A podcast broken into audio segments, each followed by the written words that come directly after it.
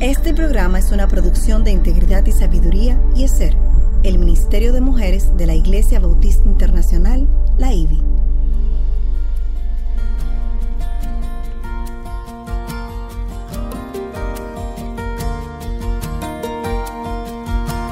Engañosa es la gracia y vana la hermosura. La mujer que teme al Señor, esa será alabada. Inicia su programa Mujer para la Gloria de Dios. ¿Sabías que la palabra nos enseña que fuimos elegidas por el gran Maestro desde antes de la fundación del mundo? ¿Has meditado si tu vida representa a un discípulo de Jesús? Hoy en Mujer para la Gloria de Dios, Jesús, el perfecto Maestro.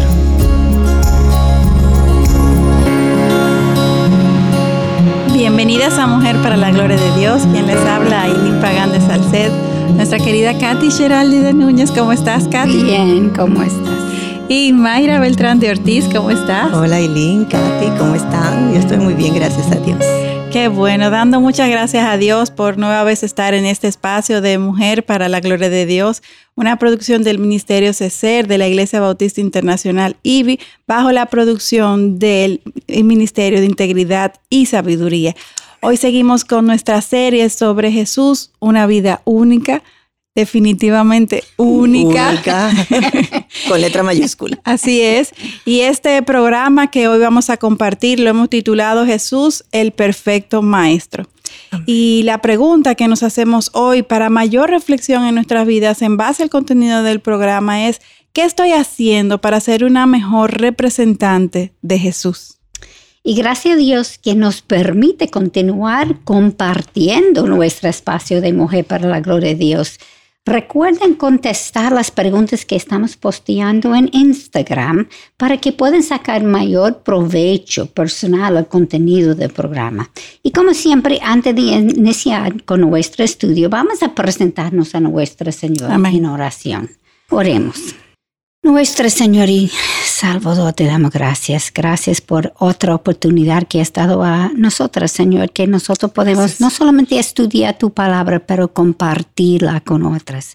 Es un inmerecido privilegio que has dado a nosotros, Señor, y que queremos que tú nos mantengas nos mantiene en la verdad, Señor. Asegura que no hacemos ningún error, Señor. Y yo te pido que tú puedas primero tocar nuestros corazones, nuestras mentes y también los corazones y las mentes de cualquier persona que oiga el programa, Señor. Queremos levantarlo hacia ti, queremos agradar a su nombre, Señor. Queremos servir a ti, amar a ti más todos los días. Te lo pedimos, Señor, en el nombre de Jesús. Amén. Amén. Amén. Katy Aileen eh, la semana pasada estudiamos acerca de momentos importantes, como lo fueron la circuncisión y presentación de Jesús en el templo ante Simeón y Ana, y Ana la profetisa, ¿verdad? Y al leer toda esta historia, me llama la atención identificar la guerra espiritual alrededor del Hijo de Dios. Y yo me pregunto, ¿por qué entonces nosotras hoy creemos que debemos tener una vida fácil. me río, pero es verdad. Es una gran mentira. Exactamente. y sobre todo con algunos que predican esa misma filosofía errada y divorciada de la palabra. Amén, así es. Y, y, parte de la respuesta a esta pregunta que haces, Mayra, es que eh, hay varias cosas que vienen a, mi mente. Primero, nadie nace siendo cristiano. De hecho, la palabra dice que somos concebidos en pecado. Y mientras vamos creciendo, o sea, desde que llegamos a este mundo, pues lo que vamos a estar siendo bombardeados por muchas mentiras, las cuales vamos creciendo, vamos asimilando como verdades, las vamos creyendo. Y todo esto va permeando nuestra mente y, nos va eh, condicionando para el mal, no para el no Para el bien. De hecho, 2 Corintios 4:4 nos dice que el Dios de este mundo ha cegado el entendimiento de los incrédulos para que no vean el resplandor del Evangelio de la gloria de Cristo, que es la imagen de Dios. Y eso es una gran verdad. Y sumado a, a esto también, nuestras mentes eh, eh, que son entenebrecidas y, y, nuestros corazones que son engañosos, según lo descubre, eh, lo, lo describe la Biblia, Ajá. no No nosotras. nosotras, exacto. Entonces nos creemos todo esto que, que, que va dándose a nuestro alrededor, todas estas mentiras, y, y, y eso es lo que se alinea con nuestro corazón y condición natural. Claro, lo que hemos creído. Y ya tenemos que reemplazar las mentiras Así con las Cristo. verdades de Cristo. Sí, ahora quiero compartirles una anécdota de algo que me sucedió hace unos años. Cuando estaba haciendo mi entrenamiento en endocrinología, ya usted sabe, hace varios años. No, algunos años. Añitos, ¿verdad? en la Universidad de Colombia, hace ya muchos años realmente, una compañera que trabajaba en otro laboratorio haciendo experimentos con ovejas. Yo trabajaba con ratones, ellos Wow. trabajaban con ovejas. pero vea, mejor que con ratones. Sí, que me dio tanto pena esos pobres ratones. Me dijo que estos animales eran bien brutas. Las Las ovejas. ovejas definitivamente sí. Podía ¿verdad? hacer cualquier cosa, cualquier experimento con ellas y nunca se resistían ni se ponían agresivas. Se quedaron y le dejaron hacer lo que, lo que ellos querían hacer. Y eh, no eran chiquitos, eran ovejas. Siempre se quedaban en su lugar, permitiendo a los médicos inyectarle todo tipo de sustancias, etc. Y se quedaban tranquilas. se quedaran tranquilos Dóciles. como eh, sin defenso. Indefensas. totalmente. Increíble. Y al escuchar esa descripción fue que caí en cuenta del por qué el Señor nos llama ovejas. Así. Nada halagadores.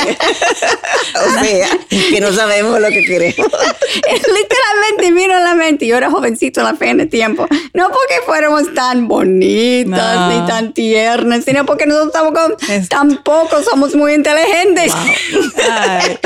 Necesitaba de un pastor que nos defiende Amén. y enseñe porque somos incapaces por nosotras mismas. Y realmente esa es la razón por la que somos presas fáciles Así es. del enemigo de nuestra, de, eh, que somos es Satanás, tontas. exactamente. Así mismo. Somos tontas y a menos que estudiemos con diligencia la verdad de Dios, no vamos a estar preparadas para hacerle frente a sus Sí. ataques. Así es. Hasta el mismo Jesús encarnado como hombre estudió las escrituras. Así es. Entonces, ¿cuánto más nosotros? En cuanto a Jesús, Mucho más. Muchísimo más. En cuanto a Jesús no sabemos mucho de su niñez. Sin embargo, Lucas 2, versículo 40 nos enseña que el niño crecía y se fortalecía llenándose de sabiduría y la gracia de Dios estaba sobre él. Amén. Eso es muy importante. Amén. Y pudiéramos asumir que dado que sus padres eran muy obedientes a la ley, Jesús desarrolló su vida alrededor de la sinagoga. Según la costumbre, a la edad de los 13 años, los varones judíos celebraban su, su bar mitzvah, simbolizando su entrada formal a la adultez. Y lo siguen haciendo así. Y lo siguen haciendo, increíble Así eso. es. Incluso hasta el día de hoy, a partir de los 13 años, los jóvenes judíos deben pasar por un riguroso programa de estudio de las escrituras. Wow. Qué hermoso eso. Y aunque nada de esto está escrito en la Biblia, sin embargo, sí leemos, eh, porque estas ya son costumbres judías, nada, Sí. no, no, no, no directamente sacadas de la Biblia, sino de las miles de leyes las que, tradiciones, tradiciones, que sacaron sí. de ahí. Eh, pero lo que sí leemos en la Biblia es que a los 12 años de edad Jesús acompañó a su familia a celebrar la Pascua y la fiesta de los panes sin levadura. Y en los tiempos de Cristo, las personas era costumbre que viajaran en grupo, en caravanas, como se llama eh, formalmente, probablemente para reducir el peligro del camino, dado Así. los riesgos que se encontraban, eh, era, era la forma que se utilizaba. Utiliza- Para todo en familia. Ajá, y no en solamente caravana. familia biológica, pero también Vecinos, de Sí, allegados. Exactamente. Al regresar desde Jerusalén hasta Nazaret, de nuevo todos salieron juntos en caravana, menos Jesús. Wow.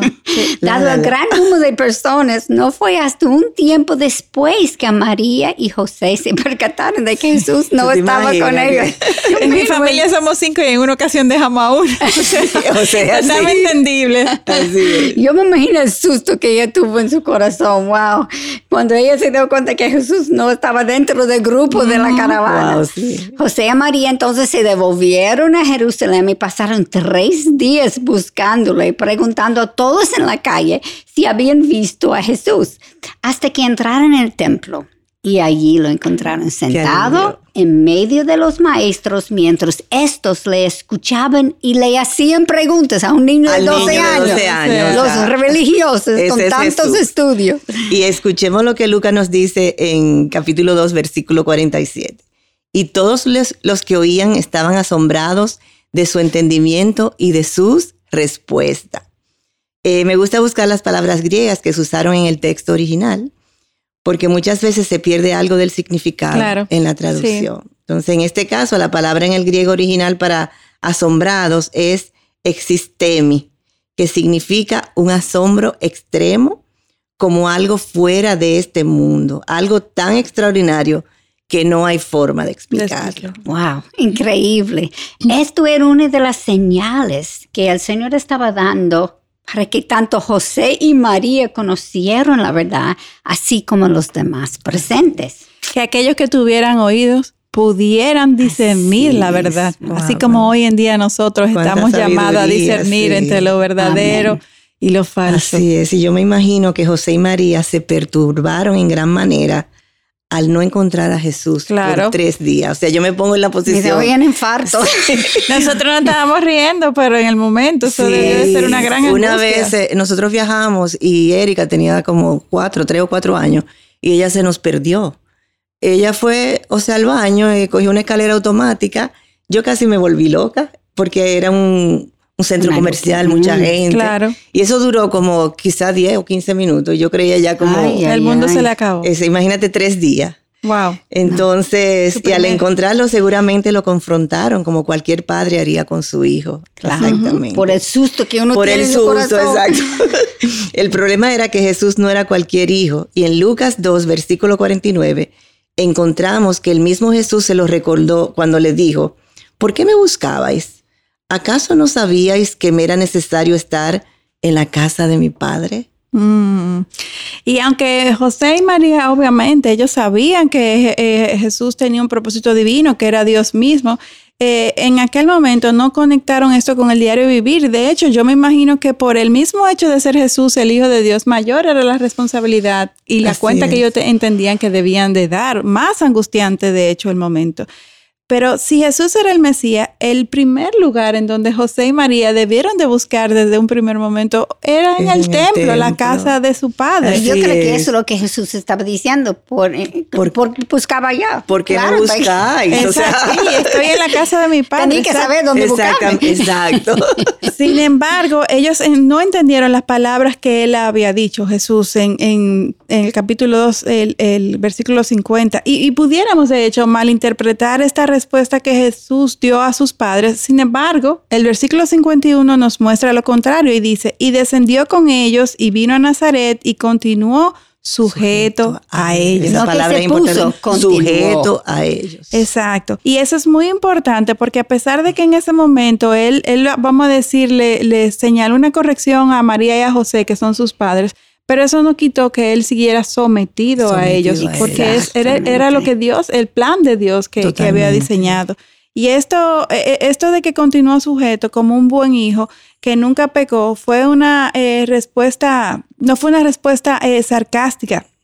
Y de nuevo, leemos cuando dice en el versículo, eh, capítulo 2, versículo 51, y su madre atesoraba todas estas cosas en su corazón todo lo que estaba sucediendo. o sea, no era sarcástica, sino lógica, ¿verdad? Exacto, exacto. Lo como que decía. Sí, y esto es tan importante cuando uno está, eso es otra cultura. Sí. Yo he vivido. Y otros tiempos. sí, otros tiempos. Yo he vivido eso aquí, es el mismo tiempo, pero otro país. Y a veces me dice cosas para un americano es ofensiva. Sí. sí. Y yo digo cosas para un dominicano es ofensiva.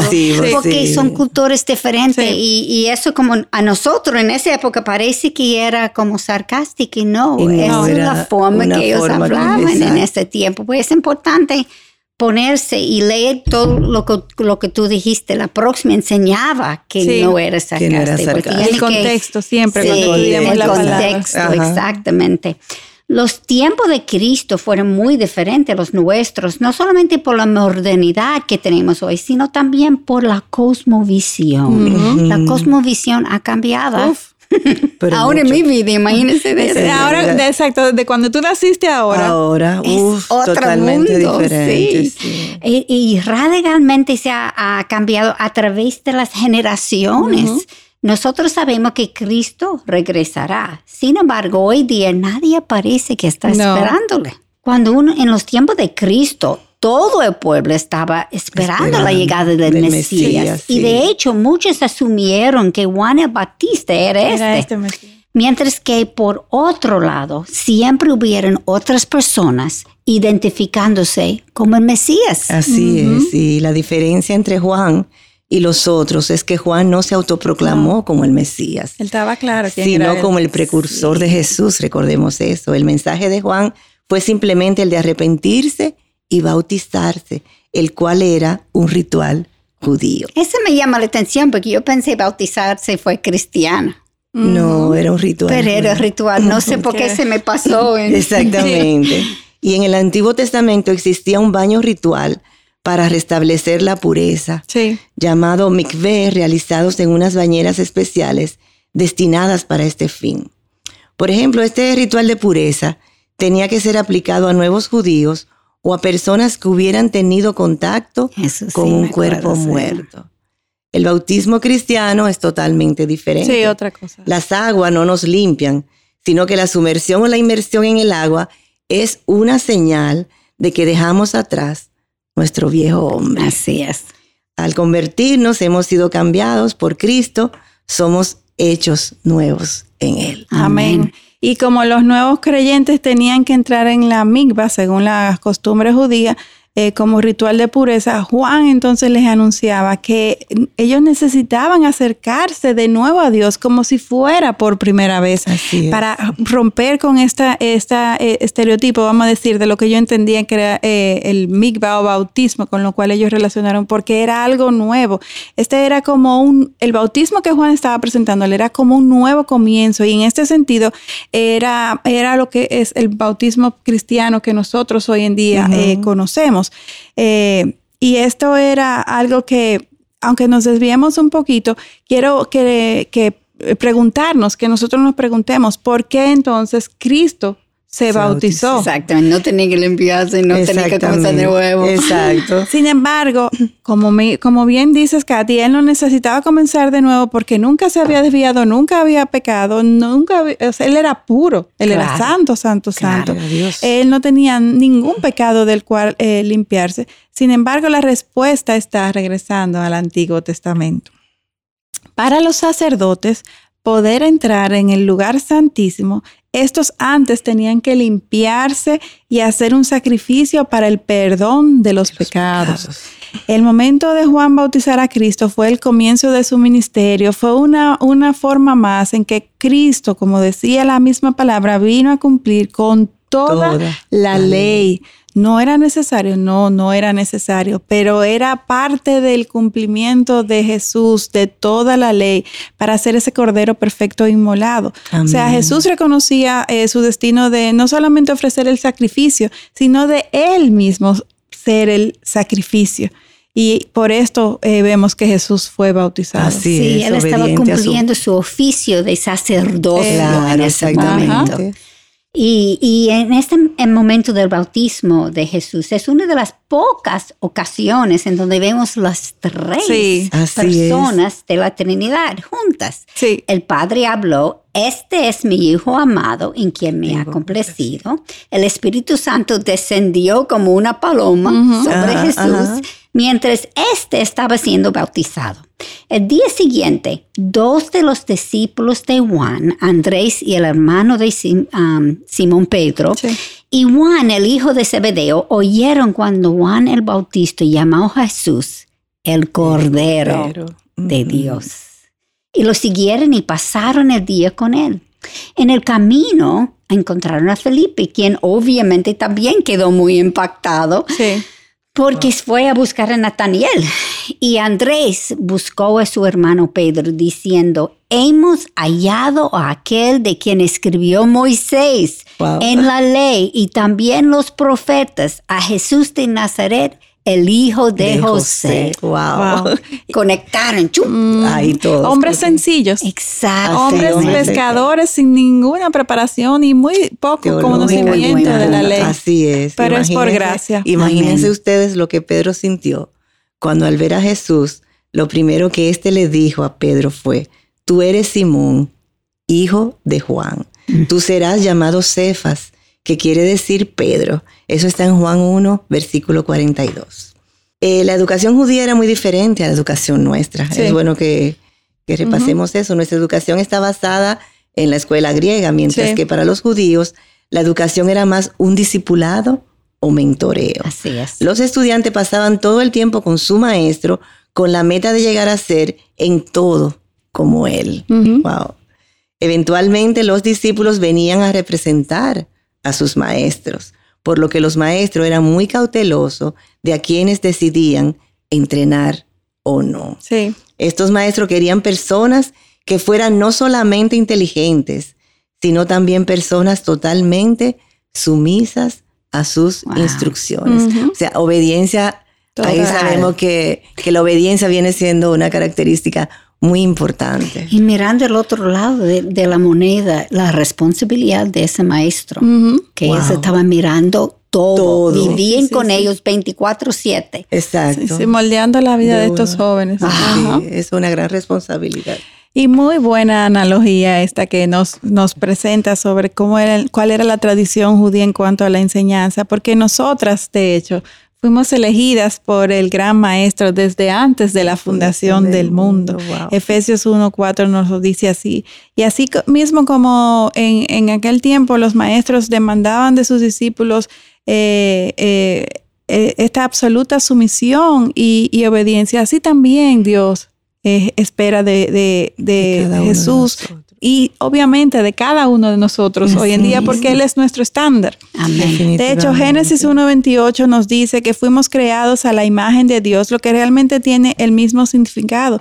Fuimos creados para representarle bien a Amén. Él Ah, mientras sí. vida tengamos. Así. Recordemos siempre que Él ya ha pagado un alto precio, Él es digno de todo nuestro sacrificio. No Otra galleta que me acaba de Wow. dar. A ti, a mí, a, a ti, a Almayra, a mí, y a todos los A que nos todo lo que escuchan realmente. Nuestra gran desventaja realmente es que, es que somos pecadoras. Eh, no podemos representarle tan bien como, como debiéramos eh, porque nuestra inclinación natural es hacia, es, es hacia el pecado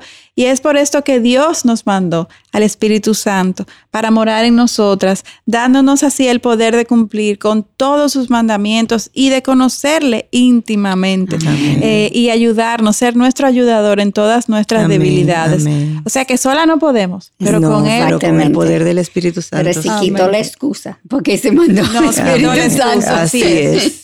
Y después de ese primer encuentro con Jesús, no sabemos qué ocurrió con Pedro, Andrés y Juan. Sin embargo, sabe- sabemos que volvieron a su trabajo porque leemos en Lucas capítulo 5 que mientras Jesús estaba enseñando en el campo de Galileo, Jesús vio dos barcas que estaban en la orilla del lago de, de Genezaret, mientras los pescadores estaban pescando, ah, o mejor dicho, limpiando sus redes. Jesús subió al barca, el barco de Simón, y le pidió retirarse de la orilla para poder así enseñar a las multitudes desde el barco. Al terminar de enseñar, cuando era aún de día, Jesús le pidió a Pedro dirigirse a la parte de las aguas más profundas del lago. Ahí tirar sus redes para pescar. Para pescar, y así es. Y estas instrucciones, Katy, no tenían nada de lógica, humanamente no, hablando, no, porque normalmente se pescaba de noche Sí. en aguas pocos pro- poco profundas. Huele de Dios, ¿verdad? Así es. Recordemos que Jesús no era pescador, mientras que Simón sí. Sí. Sin embargo, Simón le respondió, maestro, hemos estado trabajando toda la noche y no hemos pescado nada, pero porque tú lo pides, echaré Mm, las Wow, redes. qué lección para nosotros. Así, la obediencia. La respuesta de Simón fue la correcta. Estos hombres eran pescadores experimentados. Sin embargo, la persona parada en su barco era Dios mismo encarnado. Y como sus pensamientos y caminos no son los nuestros, ¿qué ustedes creen que ocurrió? Encerraron una gran cantidad de peces de modo que sus redes se rompían. Entonces hicieron señas a sus compañeros que estaban en la otra barca para que vinieran a ayudarlos y vinieron y llenaron ambas barcas de tal manera que se hundían. Eso nos dice Lucas capítulo 5 versículos 6 al 7. O sea que este es un ejemplo de lo que Pablo nos dijo en Efesios 3:20 y aquel que es poderoso para hacer todo mucho más abundantemente de lo que pedimos o entendemos, según el poder que obra en nosotros. O sea, fue Dios definitivamente quien llenó las redes con todos estos peces. Sin embargo, fueron los pescadores quienes decidieron someterse a pesar de las inusuales instrucciones de Jesús. Y esto es muy importante que nosotros observemos. Amén. Y también lo que me gusta de eso que leen fue, pidieron a otros. Sí. Encuentra a Jesús. Pásalo a otros. Así es. Es como ya, ven, ven, mira lo que tenemos. Así es. Y en, en aquella ocasión, la respuesta de Pedro fue la apropiada. Simón Pedro cayó a los pies de Jesús diciendo, apártate de mí, Señor, pues soy hombre pecador. Yo imagino lo que le está pasando. Sí. y aunque no sabemos lo que estaba pensando, sin embargo, por su reacción asumo que no era nada piadoso. Especula Pedro probablemente estaba menospreciando la capacidad de este simple carpintero, cuando él sí era un experimentado ah, pescador. Más a medida de que estos conocían más y más a Jesús, fueron captando que esto no era un hombre como ellos, sino que esto era Dios. Ahora escuchen las palabras misericordiosas que Jesús le dijo a Pedro. No temas, desde ahora serás pescadores de, hombres. Así es. Y por generaciones Dios había sido misericordioso con su pueblo, pero ellos no lo reconocieron. Ahora Dios mismo, en forma de hombre, a través de Jesús, les enseñó claramente sus virtudes. Al Jesús ser crucificado por los pecados de todos, el fuego consumador eliminaría el pecado de todos aquellos que reconocieran a Jesús como el Mesías. Aleluya. Bueno, a pesar de que quisiéramos continuar compartiendo con ustedes, ya hemos llegado al tiempo de terminar. hoy. Mediten esta semana sobre estos conceptos y las implicaciones que tiene esto para nuestras vidas. Y no dejen de sintonizarnos en nuestro próximo programa desde aprenderemos aún más sobre nuestro Salvador. Nuestra motivación y deseo es compartir con otras hermanas en la fe lo que por gracia Dios nos ha ido revelando. les esperamos en nuestro próximo encuentro. Hasta la próxima. Bendiciones. Te motivamos a apoyar la obra que Dios está haciendo por medio de Radio Eternidad. Puedes hacerlo depositando tu ofrenda por cualquiera de estos medios desde cualquier parte del mundo vía PayPal con tu tarjeta de crédito o débito a través de nuestra página web. Y si vives en República Dominicana, puedes hacer tu depósito a nuestra cuenta corriente del Banco Popular. 8226-66061. 8226-66061. Que Dios te bendiga.